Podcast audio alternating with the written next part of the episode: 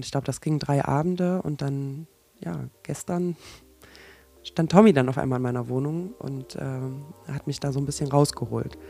Ähm, also tatsächlich sozusagen das unterbrochen. Mittags um zwölf. Das wollte ich jetzt so genau nicht sagen. Willkommen bei Herzass, dem Podcast für alle, denen Romantik nicht so wichtig ist. Gwenny hat Autismus, Tommy ist ein entspannter Neurotyp. Kann das gut gehen? Wir nehmen euch mit in eine Beziehung, die schwer zu erklären ist. Wir reden über Liebe, Leben und Alltag im Autismus-Spektrum. Willkommen zur dritten Folge von Herz Ass. Auch im neuen Jahr sitzen wir wieder bei Gwenny in der Küche bei Red Bull und Kaffee. Und ich für meinen Teil, ich habe die Feiertage gut überlegt. Äh, also jetzt trotz der Corona-Erkrankung, die ich hatte, von 16. bis 22. Ähm, war dann doch Weihnachten gesichert. Und äh, wir hatten erst Familie bei mir zu Hause, dann waren wir bei meiner Familie zu Hause. Ähm, dann war ein bisschen Leerlauf zwischendurch. Dann haben wir zusammen noch Silvester gemacht. Und ich für meinen Teil, ich gehe dann ab nächste Woche wieder arbeiten. Ich für meinen Teil bin ganz gut gekommen, äh, durchgekommen durch die Feiertage.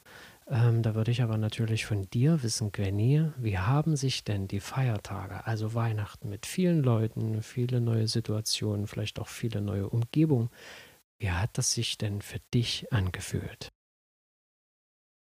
Hallo, willkommen im neuen Jahr. Ähm, ja, das ist ein gutes Thema. Vielleicht so Mitte Dezember bis ja, heute.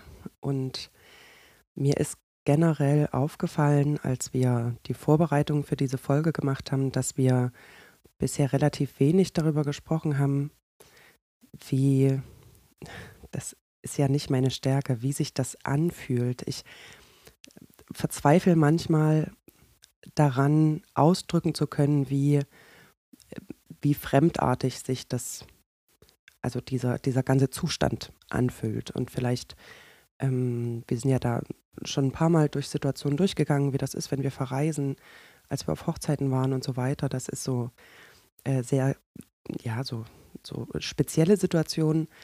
Und vielleicht schaffen wir ja heute den Bogen dahin, wo ich gerne hin möchte. Ich sage euch dann, ob ich es geschafft habe oder nicht. Ähm, das kann ich jetzt selber noch nicht richtig sagen. Ja, ich würde sagen, unser Dezember war turbulent. Ähm, wir haben ja zwei äh, Kita-Kinder, also noch nicht schulpflichtig, ähm, die natürlich einfach seit Herbst schnupfen, husten. Naja, wir wechseln uns halt alle ab. Hat mal der Husten, der mal Schnupfen und so weiter. Ähm, ich glaube, das ist ganz normal, wenn ich mir bekannte Freunde, Kollegen mit Kindern in diesem Alter anschaue. Und wir haben relativ gut durchgehalten. Und dann war bei Tommy äh, Corona das erste Mal seit Ausbruch der Pandemie. Wir haben uns immer so ein bisschen gefeiert als die Letzten, die noch nicht betroffen waren oder beziehungsweise nicht offiziell. Also ähm, ja, wir haben ja immer getestet bei den kleinsten Anzeichen.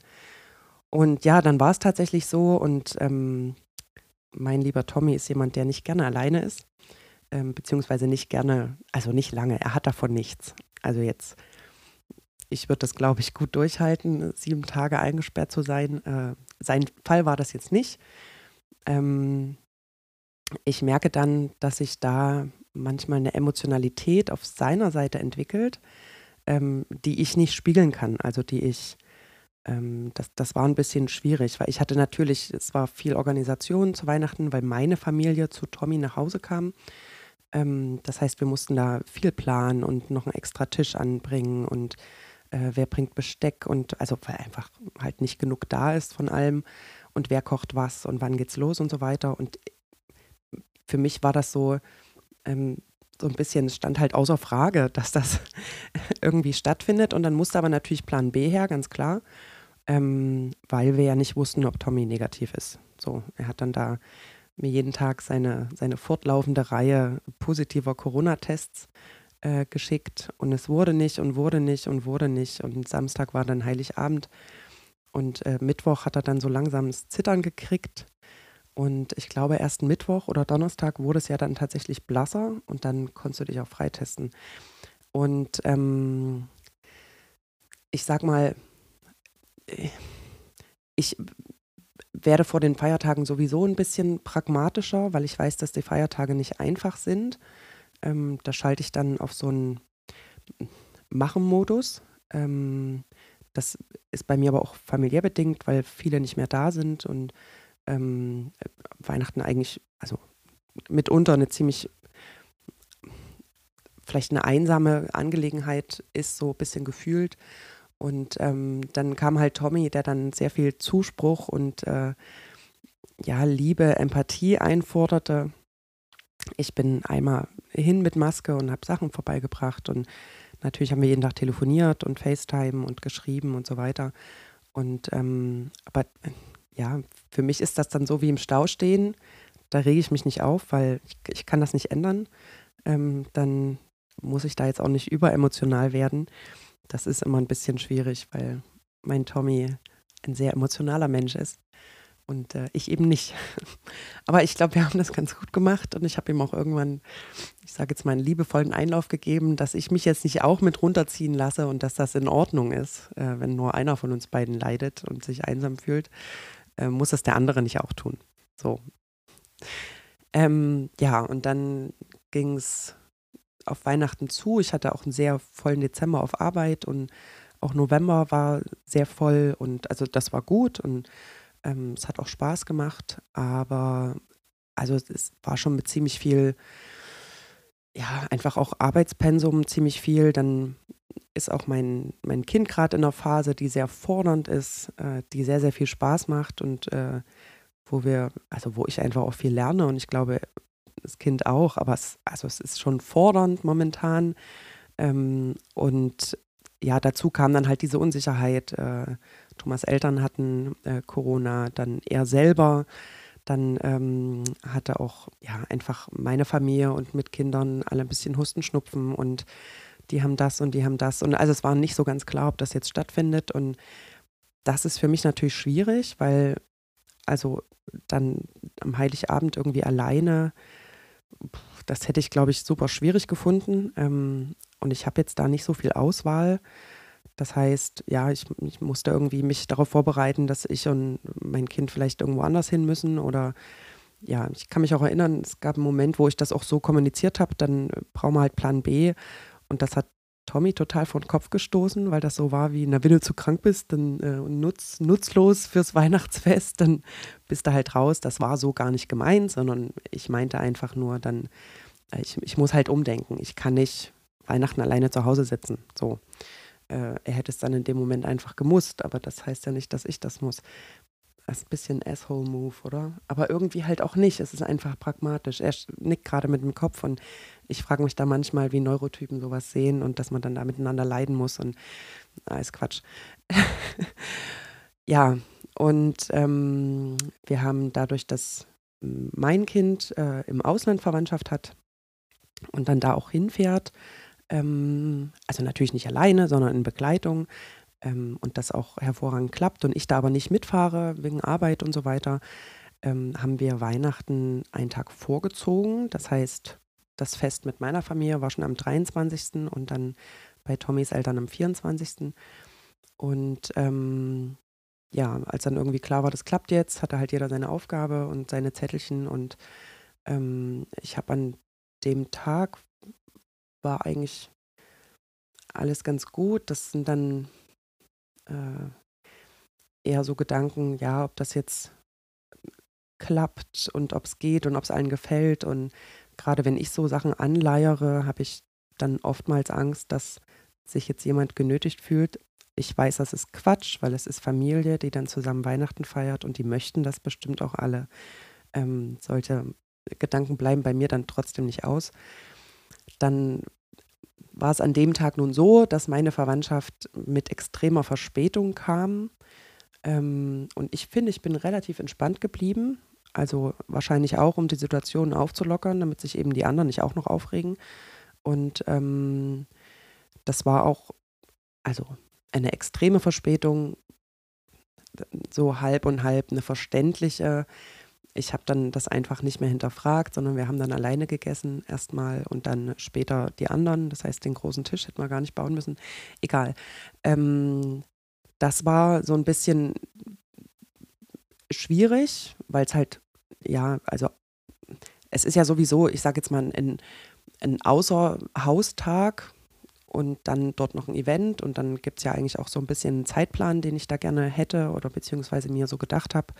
Und ähm, das hat dann natürlich alles nicht funktioniert und es wurde mal später und auch schon halbwegs dunkel. Und ähm, ich wusste einfach, dass also gerade auch die Kinder dann natürlich mit Besuch nochmal aufdrehen. Und ähm, ich habe am Ende dieses Tages, also kamen dann alle, wir haben dann unser Weihnachten gemacht und auch Essen und die Kinder haben dann alle gespielt. Und aber ich habe dann irgendwann gemerkt, dass ich jetzt nach Hause muss, dass dieses ganze Improvisieren und spontan sein und ähm, auf diese sich stündlich ändernden Gegebenheiten eingehen. Wir verspäten uns, ja, wir sind immer noch nicht los, ja, wir sind noch auf der Autobahn. Ähm, dass das sehr viel von mir abverlangt hat. Und ähm, es war dann gegen Ende so, dass wir natürlich alle wieder fahren wollten, mussten. Ähm, meine Verwandtschaft weiter zur nächsten Verwandtschaft. Also ähm, die hatten dann noch ein Stückchen mit dem Auto vor sich. Und es wurde immer später und immer später. Und ich bin dann irgendwann so, das kennt Tommy auch, wenn ich meine Ruhe brauche, ich schmeiß Leute dann auch raus. Also ich schmeiße auch Tommy manchmal äh, also er deutet so an, ja, ist jetzt, ich, ich gehe dann irgendwann und ab dem Zeitpunkt ist für mich dann jetzt Jacke und dein Rucksack steht da vorne und ja, I love you und hier ist noch ein Küsschen und ciao. Ähm, wo er dann manchmal an der Tür steht und irgendwie meint, das ist so, so abrupt und für mich ist das aber okay. Ich habe dann also versucht, die rauszuschmeißen, ähm, auch in ihrem Sinne, weil ich ja wusste, was sie noch vorhaben.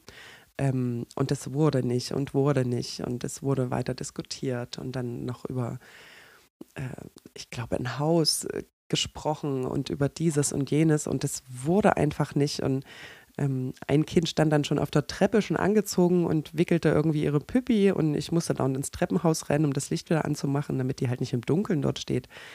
Und, äh, und ich glaube, ab dem Zeitpunkt waren es noch 35 Minuten, bis dann alle Leute endlich das Haus verlassen haben. Ähm, mittlerweile war dann auch ein Teil der Kinder todmüde, der andere vollkommen drüber, also total im Overload, absolut reizüberflutet, ähm, nur noch rumgeschrien. Also es war dann schon irgendwann sehr, sehr viel. So, und dann wusste ich ja auch, wir müssen jetzt runter und dann ist auch am Auto nochmal, komm, wir helfen euch, Kinder hier rein, ja, hier nochmal, ein Kind weint. Und also es war, an dem Tag war es wirklich viel. So. Und ähm, dann hatten wir aber einen entspannten Morgen. Wir waren am nächsten Tag nicht ganz so früh verabredet. Ähm, da hatte ich Zeit mit meinem Kind hier ein bisschen äh, spielen und entspannt machen und einfach so Sachen vorbereiten, Geschenkekiste packen und so weiter.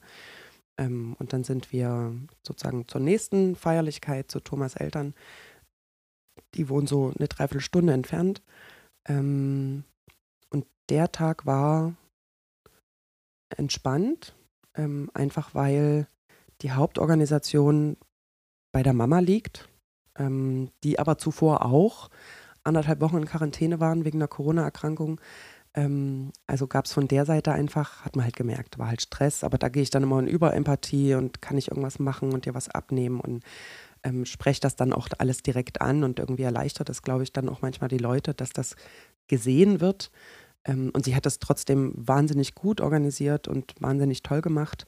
Ähm, ja, und der Tag war aus verschiedenen Gründen ähm, auch anstrengend. Also ich hatte ja schon das Gefühl, dass äh, als Disclaimer muss man natürlich auch sagen, bei mir in der Wohnung waren dann einfach fünf Erwachsene, fünf Kinder, zehn Leute auf 70 Quadratmeter. Das war schon intens, also auch für, für einen Neurotypen war das schon nicht einfach, aber du hast dich gut geschlagen, auch auf die Verspätung, irgendwie auf die Spontanität, die da war, gut reagiert gefühlt. Ähm, Tag später äh, bei meinen Eltern äh, war auch alles entspannt. Ihr seid dann ein bisschen eher gefahren. Ähm, also ich habe schon, ich war beeindruckt von deiner Gelassenheit, ob der neuen Situation, der vielen Leute.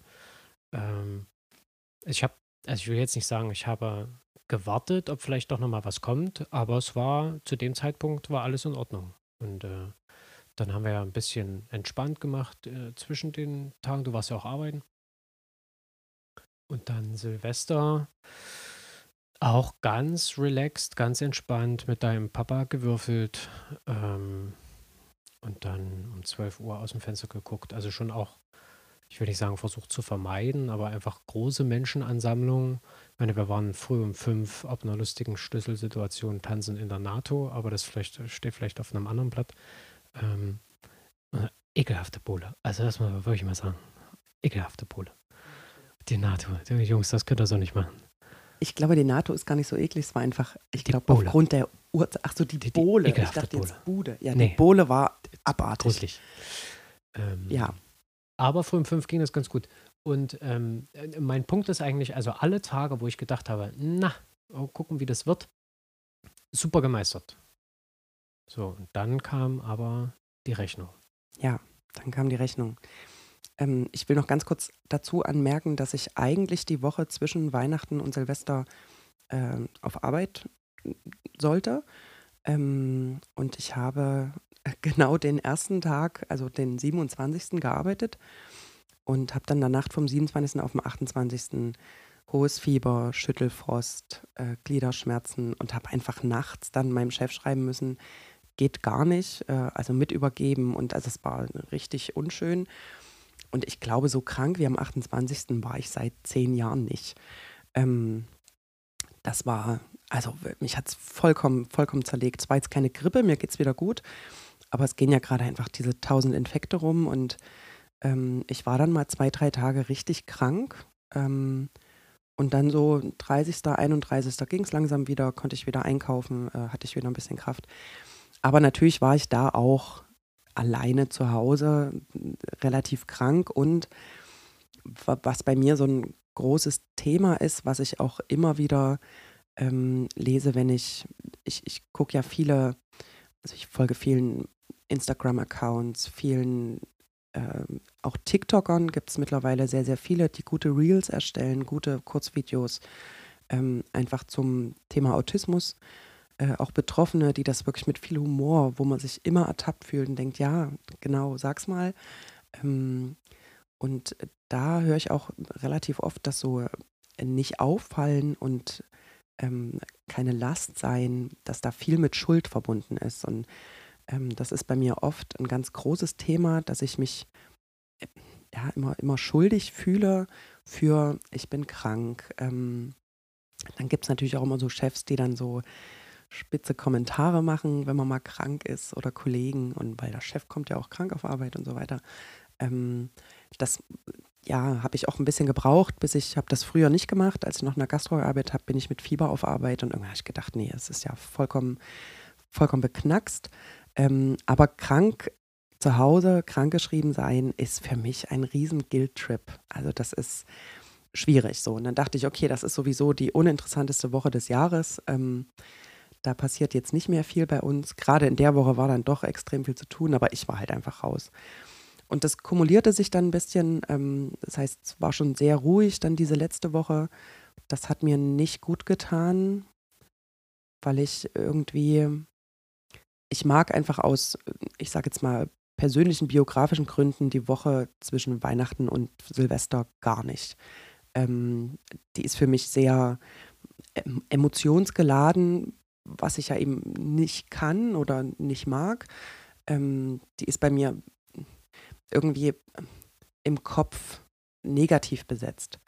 Und das heißt, in dieser Woche versuche ich, Projekte umzusetzen oder mal zu Ikea zu fahren oder ähm, irgendwie die, die Weihnachtsgeschenke im Haushalt zu integrieren und ähm, das Kinderzimmer zu machen und so weiter. Und das war irgendwie alles nicht möglich oder mal in die Stadt zu gehen, Gutscheine auszugeben, dann sind da die Sales oder also irgendwie mal ein bisschen unter Leute zu kommen.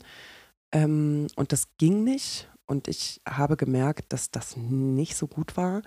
Ähm, dann war auch das Wetter natürlich nicht, wie man sich das wünscht. Also wir hatten ja vor zwei, drei Wochen wunderschönen Schnee und es war eiskalt. Und, und dann fing hier auf einmal so ein Mittelfrühling an.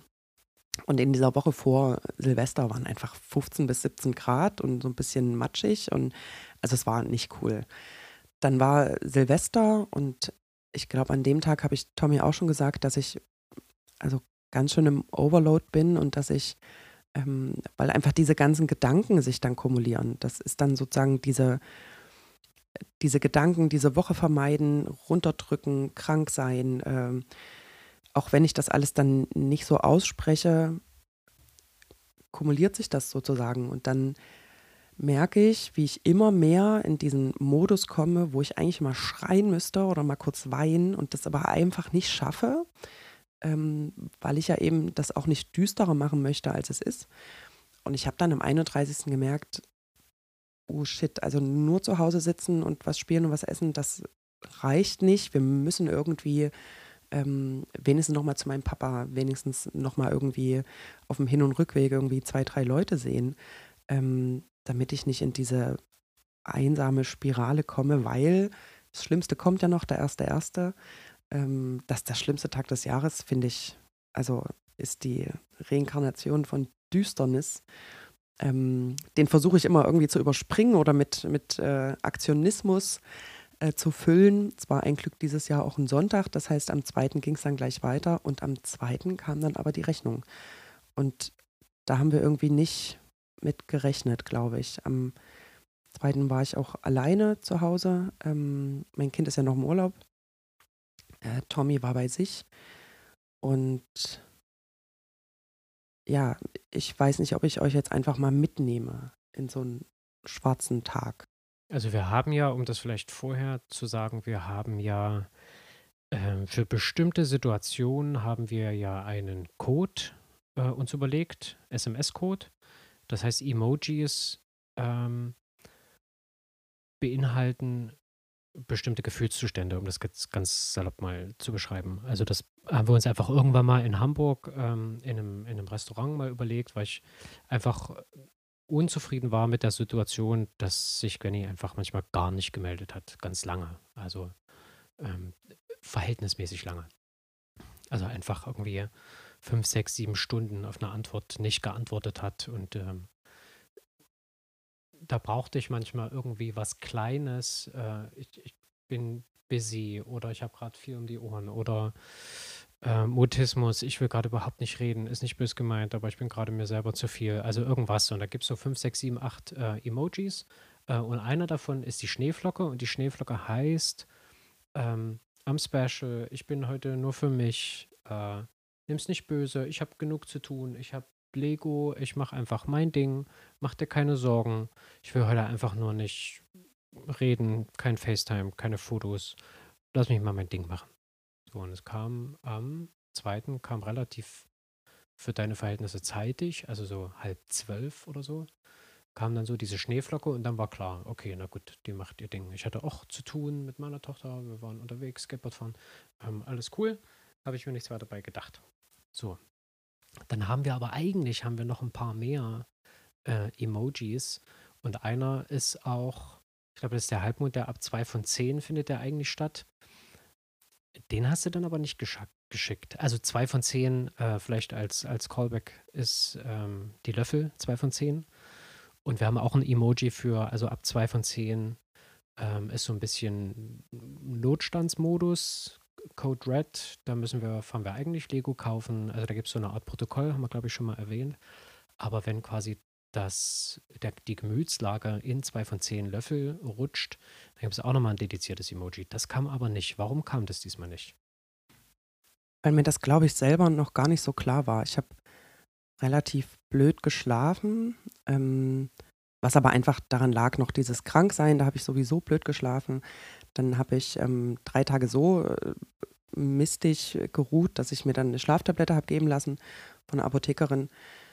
Und ich hatte da irgendwie noch ein bisschen zu knaubeln, so mit Schlafrhythmus. Das hat alles nicht funktioniert. Und ähm, an dem Tag bin ich aufgestanden und manchmal stehe ich auf und in Retrospektive sind das immer Tage, wo ich sozusagen ja die Quittung dafür kriege, dass ich halt tagelang durchgehalten habe, aber auch also natürlich tagelang maskiert und auch zu Hause. Das heißt, ich habe mir zu Hause äh, nicht die Ruhe gegönnt oder aufladen durch Spezialinteressen, durch Puzzeln, durch Lego, durch Alben bearbeiten oder ähm, irgendwas Kreatives machen. Das ist ja mein Aufladen.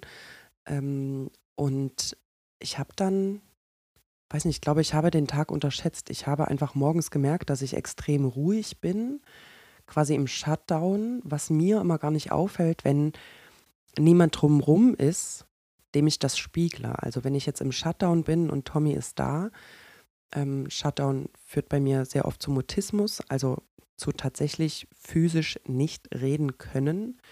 Ähm, und das fällt mir natürlich nicht auf, wenn ich alleine bin. Und ich habe aber, glaube, halb eins dachte ich, nur machst du jetzt mal Mittagsschlaf. Ähm, dann bin ich ins Bett, bin aber also jetzt nicht um sieben aufgestanden, sondern vielleicht um neun. Also ich war einfach auch nichts dazwischen. Ich habe auch nichts gemacht, habe dann auch gedenkt, also gemerkt einfach, ich kann äh, sowieso nicht schlafen, habe dann einfach gelesen, ein bisschen geruht und ähm, bin dann wieder aufgestanden und manchmal klappt das. Also es gibt Tage, die düster anfangen, wo ich nochmal ins Bett gehe, nicht weil ich müde bin, sondern weil ich diesen Reset brauche und dann nach dem zweiten Aufstehen sagen kann, okay, komm, jetzt aber, jetzt fangen wir nochmal richtig an, sei mal nicht so eine Pussy und mach jetzt mal was aus deinem Tag. Und ähm, mir ist dann irgendwie klar geworden, dass das nichts wird, als ich halb vier wieder ins Bett bin. Ähm, ich glaube, das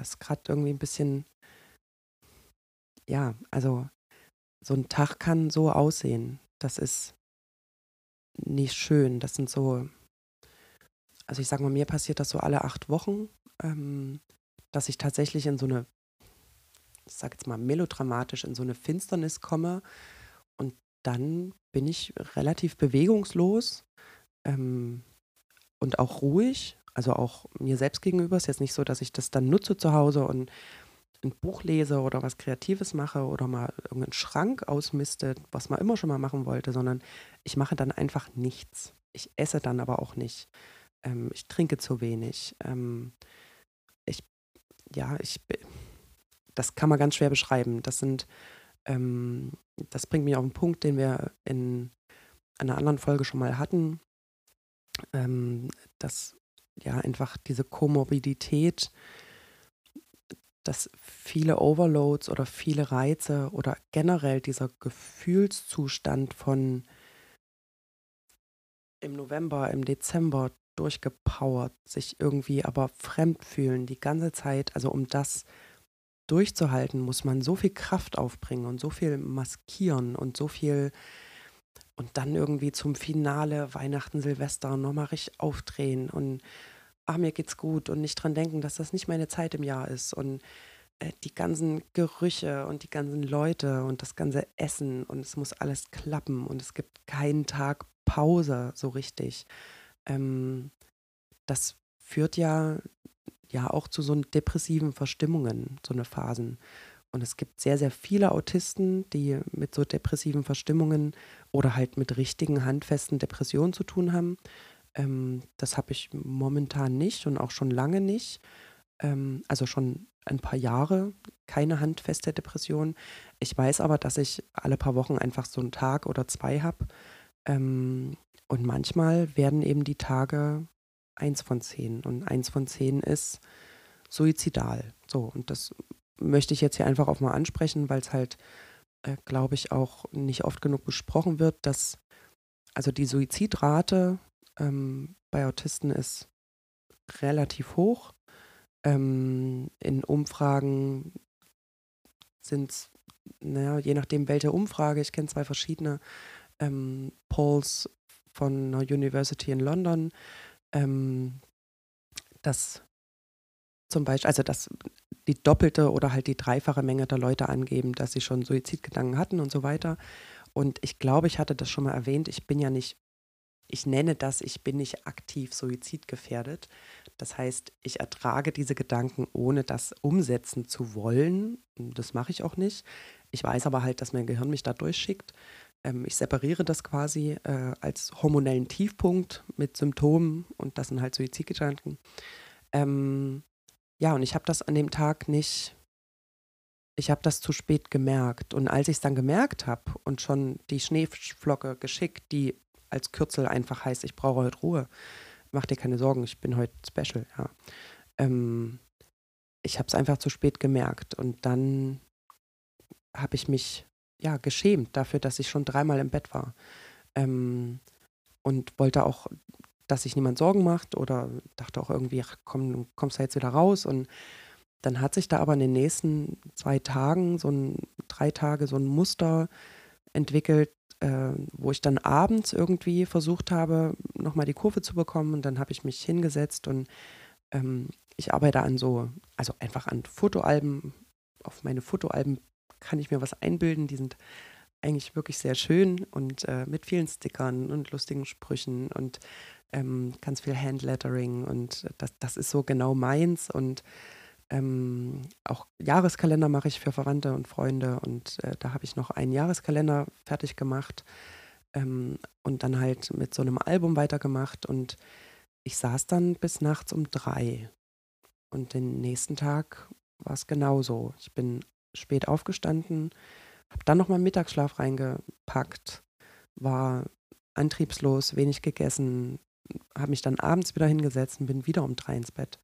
Und ich glaube, das ging drei Abende und dann, ja, gestern stand Tommy dann auf einmal in meiner Wohnung und ähm, hat mich da so ein bisschen rausgeholt. Ähm, also tatsächlich sozusagen das unterbrochen. Mittags um zwölf. Das wollte ich jetzt so genau nicht sagen. Ich schlafe nie bis um zwölf. Ich weiß nicht, wann ich das letzte Mal bis um zwölf geschlafen habe. Aber gestern haben wir gemerkt, äh, I'm not in a good place. Und ähm, ja, und Tommy hat einfach gesagt, Nick, wenn ihr heute nicht. Du stehst jetzt auf, äh, wir gehen jetzt raus, wir müssen Besorgungen machen, wir haben für abends einen Tisch reserviert. Ähm, und dann waren wir einfach sechs Stunden draußen oder fünf oder und haben abends noch ein Spiel gespielt und äh, ja, und heute hatte ich dann mittags einen Termin und äh, dann haben wir auch irgendwie, also einfach Sachen gemacht. Und äh, ich brauchte das aber tatsächlich, um rauszukommen, ähm, damit das halt auch, ja, keine Depression wird oder halt so eine richtige Phase. Ähm, und das zum Beispiel ist ein Riesenvorteil, seit wir da so offen drüber kommunizieren, dass ähm, auch dieses Einschreiten von außen gelingt irgendwie mittlerweile einfacher, habe ich das Gefühl. Ähm, auch einfach zu sagen, Gwenny, ist total stupid, was du hier gerade machst. Ich unterbreche das jetzt mit Zwang. So. Und ich will aber nicht, also ich, ich werte das ja nicht, ne? Ich, ich komme nicht rein und sage, das ist total stupid und steh mal bitte auf, hab dich nicht so. So, das mache ich ja nicht.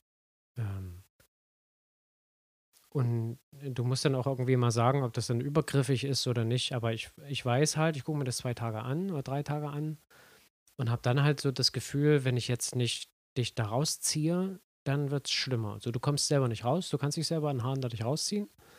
Ähm, entweder ich komme da jetzt rein, ich zwinge dich raus, ähm, aus dem Bett, aus dem Haus, aus der Komfortzone, aus diesen Gedanken, mit einem Haufen anderen Kram äh, und du bist dann in den ersten Stunden, kann ich ja auch offen und ehrlich sagen, unerträglich. Alles ist doof, alles ist schlecht, das schmeckt mir nicht, die Musik nervt mich, hier ist zu kalt, ist das Stein an der Wand. Du bist unerträglich die ersten Stunden, aber das ist okay, können wir durch. ähm, ich schnips dann viel in die Hände oder klatsche viel, äh, einfach um mich selber zu pushen.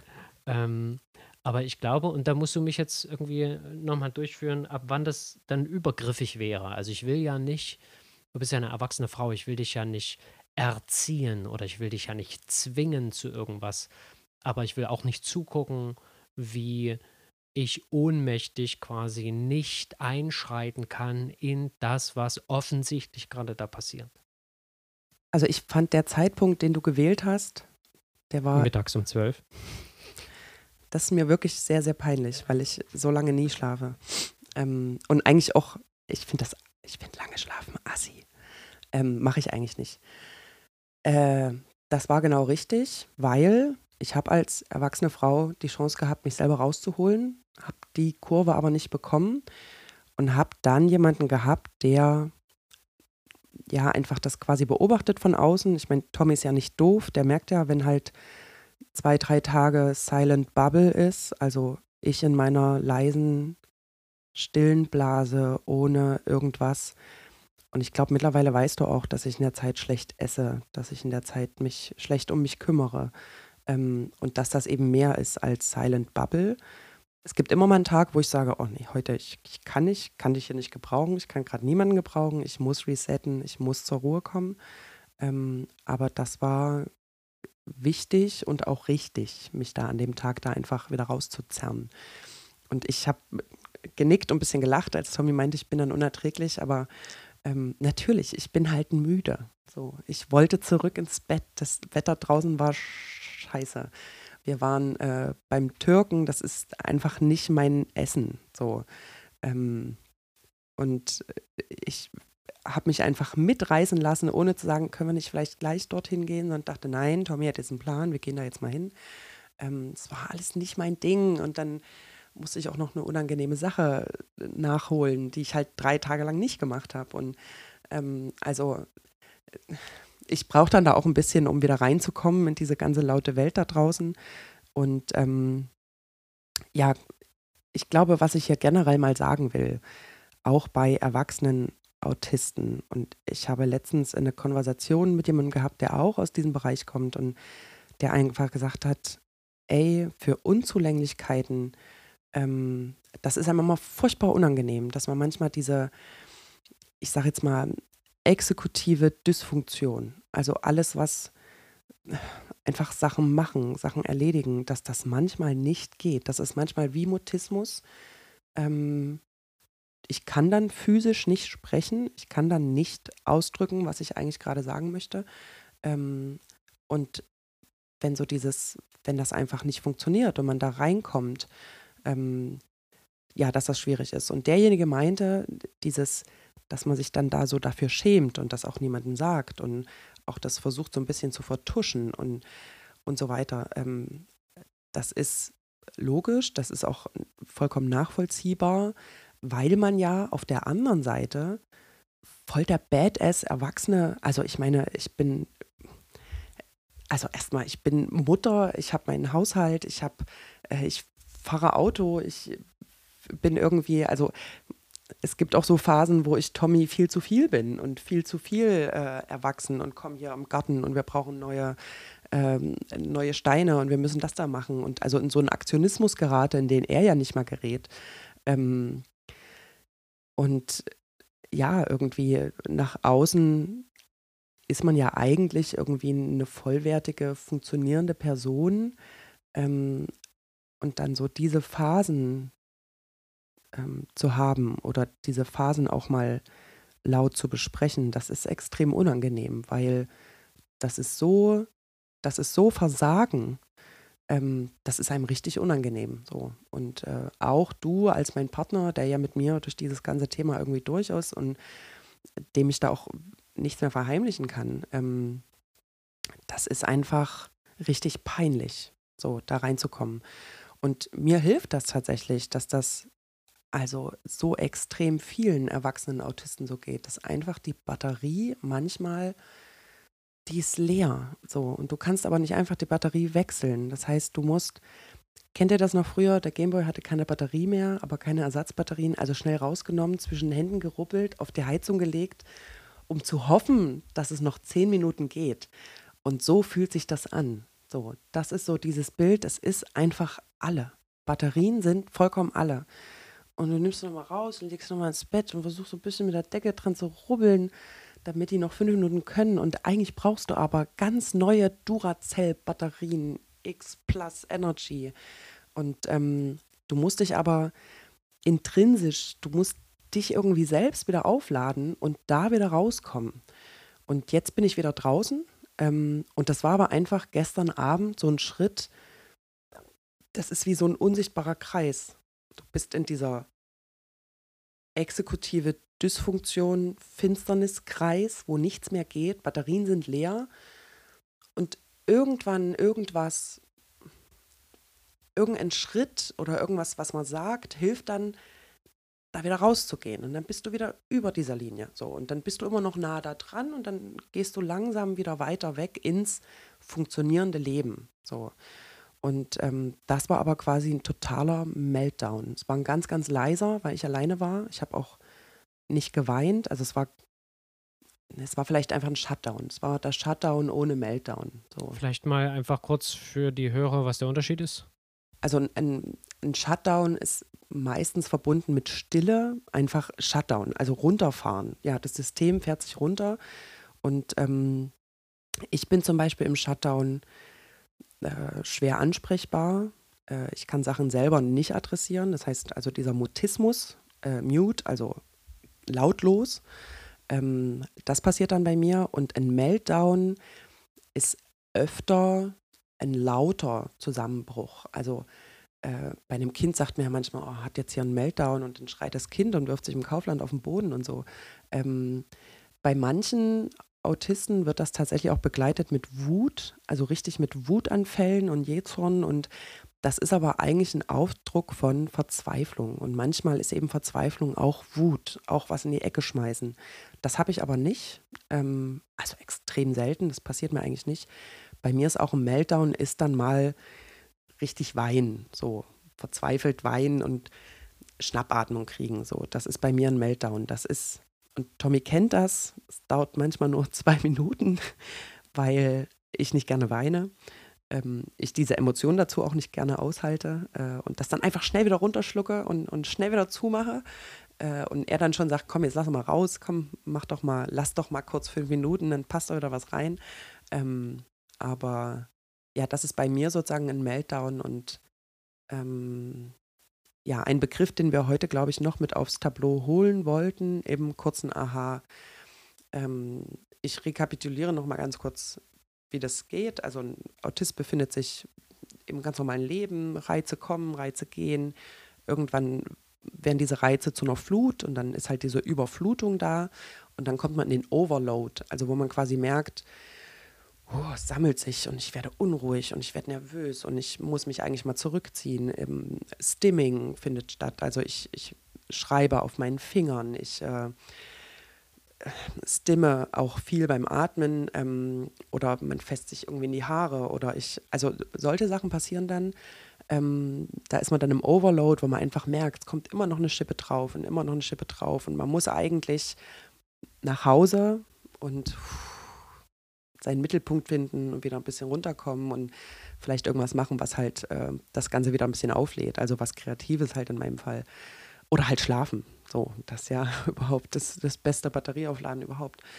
Und äh, manchmal kommt man halt aus dem Overload nicht raus, weil eben Weihnachten ist und dann ist nochmal Weihnachten und dann ist man irgendwie krank und dann muss man aber nochmal auf Arbeit und man muss aber auch irgendwie durchhalten. So, und dann kommt man in diesen Overload und äh, danach kommt Shutdown, Meltdown. So, bei mir war es jetzt ein Shutdown.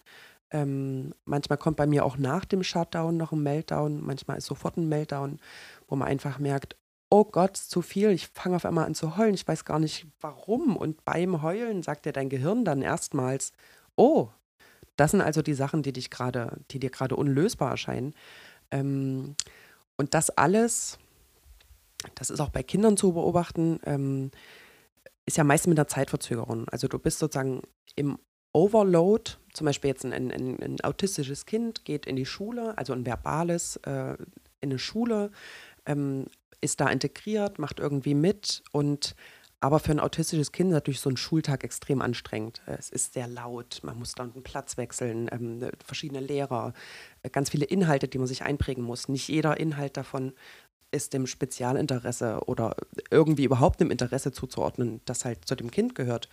Und ähm, dann kommt das Kind nach Hause und die Lehrer sagen, es war ein super Tag und die Luisa hat sich heute nur gemeldet und es war alles gut und was weiß ich. Und zu Hause merkt dann das Kind, ich nenne sie jetzt mal Luisa, die merkt, oh, es war alles zu viel. Und was Mutti dann mitkriegt, ist, Luisa ist aggressiv. So. Oder Luisa weint. Oder Luisa kriegt einen totalen Meltdown beim Essen, weil die Pommes blöde aussieht. Und die Mutter denkt sich, oh, was jetzt hier mit dieser scheiß Pommes? Ähm, und es geht aber gar nicht um die Pommes. Es geht einfach darum, dass Luisa den ganzen Tag maskiert hat, sich super integriert hat, absolut im Overload war und das zu Hause, also in ihrem Safe Space, rauslassen kann. Und im Safe Space kann sie halt dann ihren Meltdown haben. Und die Lehrer kriegen das nicht mit. So, und die sehen das nicht. Und die sehen auch das Problem nicht, so, sondern die Eltern fangen das dann ab. Und ähm, ich glaube, Erwachsene, viele Erwachsene können das ein bisschen länger. Also manchmal ist ja auch so ein Arbeitstag, gehst halt aus dem Haus, kommst zurück, sind manchmal 10, 11 Stunden mit einkaufen und, und dieses und jenes und nochmal irgendwie zur Post gehen. Und, ähm, und dann bist du halt zu Hause und manchmal komme ich rein nach einem wirklich energetischen Tag, mache die Tür zu und könnte auf der Stelle einschlafen. Weil ich merke, das war viel zu viel, zu viel, zu viel. Und ähm, was, glaube ich, jetzt diesmal passiert ist, war so ein Delayed After-Effekt. Also Delay ähm, kommt eigentlich, glaube ich, aus dem Transportwesen, eine Verspätung oder generell, also Verspätung. Ähm, und Delayed After-Effekt heißt sozusagen, dass diese, also eine, eine verschobene Verspätung. Also es ist nicht mal jetzt irgendwie, ich habe jetzt morgens meinen Overload und abends weine ich dann oder werde leise, sondern ich habe jetzt irgendwie wochenlang durchgehalten und dann die letzte Woche besonders intensiv und ähm, und das war halt dann quasi die Quittung und das kam viel später als sonst.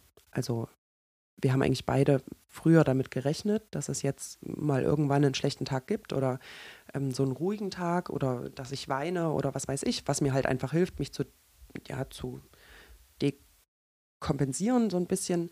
Ähm, und das kam aber nicht und dann kam es irgendwie ganz leise, so, aber dann halt mit voller Wucht. Und ich habe so am zweiten Tag halt gemerkt, oh, oh, I'm really not in a good place. Einfach gerade nicht gut.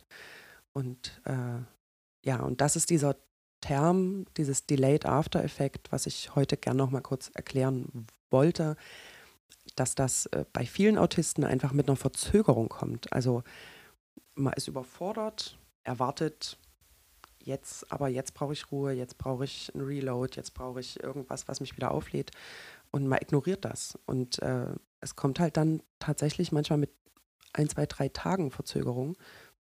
Und ich glaube, das war das, warum ich an dem Tag nur dieses Emoji geschickt habe und nicht gleich gesagt habe, oh Tommy, ich bin bei eins von zehn. Aber gestern, als du mich geweckt hast, war ich bei eins von zehn. Also das war, das war knapp. Wie könnte man, um das jetzt vielleicht auch thematisch und vielleicht auch die Folge so langsam abzuschließen, aber wie, wie könnte man das vermeiden? Also wenn wir jetzt, wir gehen jetzt mal Ende 2023, ähm, wir kennen ja mittlerweile auch die Situation, die ja prädestiniert sind für, naja, danach brauchst du eigentlich Ruhe. Ähm, kann man sich das dann aktiv nehmen, um dem vorzubeugen? Also kann man dann einfach sagen, zwischen 23, 24, 31 schiebe ich mal einen so einen Tag ein, prophylaktisch oder gibt es Prophylaxe eigentlich nicht? Sitzt man dann immer nur quasi a posteriori da und sagt, Kacke? Das ist eine gute Frage. Ich glaube, ich hatte dieses Jahr zu viel Ruhe. Ich habe diese Produktivität, die mir selber vorgaukelt, dass ich ein ein produktives Mitglied der Gesellschaft sein kann, obwohl ich weird bin. Diese Tage hatte ich nicht. Produktive Tage, auf Arbeit gehen, Kollegen sehen, einkaufen gehen, Silvester vorbereiten. Ich hatte da schon eine erzwungene Bettpause, ähm, aus der ich nicht wieder raus musste und auch nicht konnte, sondern es ging einfach ja über in Samstag der 31. und dann war Sonntag der 1. und ähm, ich hatte, glaube ich, zu viel Ruhe und ich merke, dass ich mir nächstes Jahr für diese Tage dazwischen, ich glaube, absichtlich ähm, Begegnungen mit Menschen einbauen muss. Ich habe gemerkt, und das habe ich dieses Jahr ganz, ganz krass gemerkt, je mehr ich mich mit diesem Thema beschäftigt habe und je mehr ich gemerkt habe, in Retrospektive auf meine Biografie geschaut, ähm, hatte immer Probleme mit Sozialkontakten oder ja, es war irgendwie immer nicht so, wie ich das gerne hätte und viele Missverständnisse und ähm, dass ich mittlerweile davon ausgehe, ja, Quenny, also mit Leuten, das kannst du ja gar nicht. Und vielleicht ist es ja gar nicht so. Vielleicht kann ich ja doch ein bisschen mit Leuten oder vielleicht tut es mir auch manchmal gut mit Leuten. Und ich habe mir aber irgendwie diese Fähigkeit vollkommen abgesprochen. Und ich muss da gerade wieder aktiv rein zu sagen, du bist kein Alien, du siehst aus wie die anderen, du sprichst wie die anderen, vielleicht kannst du auch mit den anderen. Ähm, Und ich habe gemerkt, ich war zu, ich habe mich in so eine Einsamkeit rein manövriert, die mir nicht gut getan hat, sondern ich hätte mehr Sozialkontakt gebraucht. Äh, und zwar bunten Sozialkontakt. Also mal dort, mal dort, mal im Globus an der Kasse, mal jemanden treffen, vielleicht mal irgendwie auf ein Event gehen oder mal zu irgendwas Kreativem oder also das ist mein Vorsatz für dieses Jahr, dass ich an diesen Skills ähm, einfach sozial, dass ich daran arbeiten möchte. Ich möchte mir irgendwas suchen und wenn ich alle vier Wochen in einem Nähkurs bin mit anderen Frauen oder wenn ich mir eine Spaziergruppe suche oder ich weiß es nicht, irgendwas, wo ich mich sozusagen dieser Situation aussetze, Sozialkontakte zu knüpfen. Das ist mein Vorsatz für dieses Jahr. So. Ja. ähm, das war jetzt, ich fühle mich ganz schön nackig, aber das ist okay, deswegen machen wir das auch. Ähm, ich hoffe, das ja, war jetzt kein unangenehm dazu zu hören. ähm, mir geht es wieder gut und äh, ich weiß auch, ja, die Zeiten kommen wieder. Es wird auch wieder einen Shutdown geben. Ähm, es wird aber auch wieder normale und aktive und äh, energiegeladene Wochen geben, äh, wo ich ja halt nicht wie so ein kleines Kind gar nichts mehr kann. Ähm, das ist aber einfach ein großer Teil von meinem Leben und ich glaube ein großer Teil von vielen autistischen Biografien. Ähm, und deswegen finde ich auch, man sollte darüber sprechen. Ich wünsche euch jetzt allen guten Jahresstart und höre jetzt mal auf zu quasseln. Und äh, ja, bis demnächst. Und die Pause zwischen drei und vier wird nicht so lang. Da bedanke ich mich recht herzlich bei dir, Gwenny, auch für die dritte Folge Herzass. Ähm, vielleicht noch ein kleiner Disclaimer. Wir haben jetzt auch in jeder Folge die Möglichkeit, ähm, also wir haben eine Frage gestellt, welche Themen sollen wir vielleicht perspektivisch noch behandeln. Ihr könnt gerne schreiben, ist dann anonym, ähm, ist quasi zielgruppenorientiert. Ja, also vielen Dank für die dritte Folge. Mir hat es wieder viel, viel Spaß gemacht und genau, wir warten nicht so lange auf die vierte. Bis dann.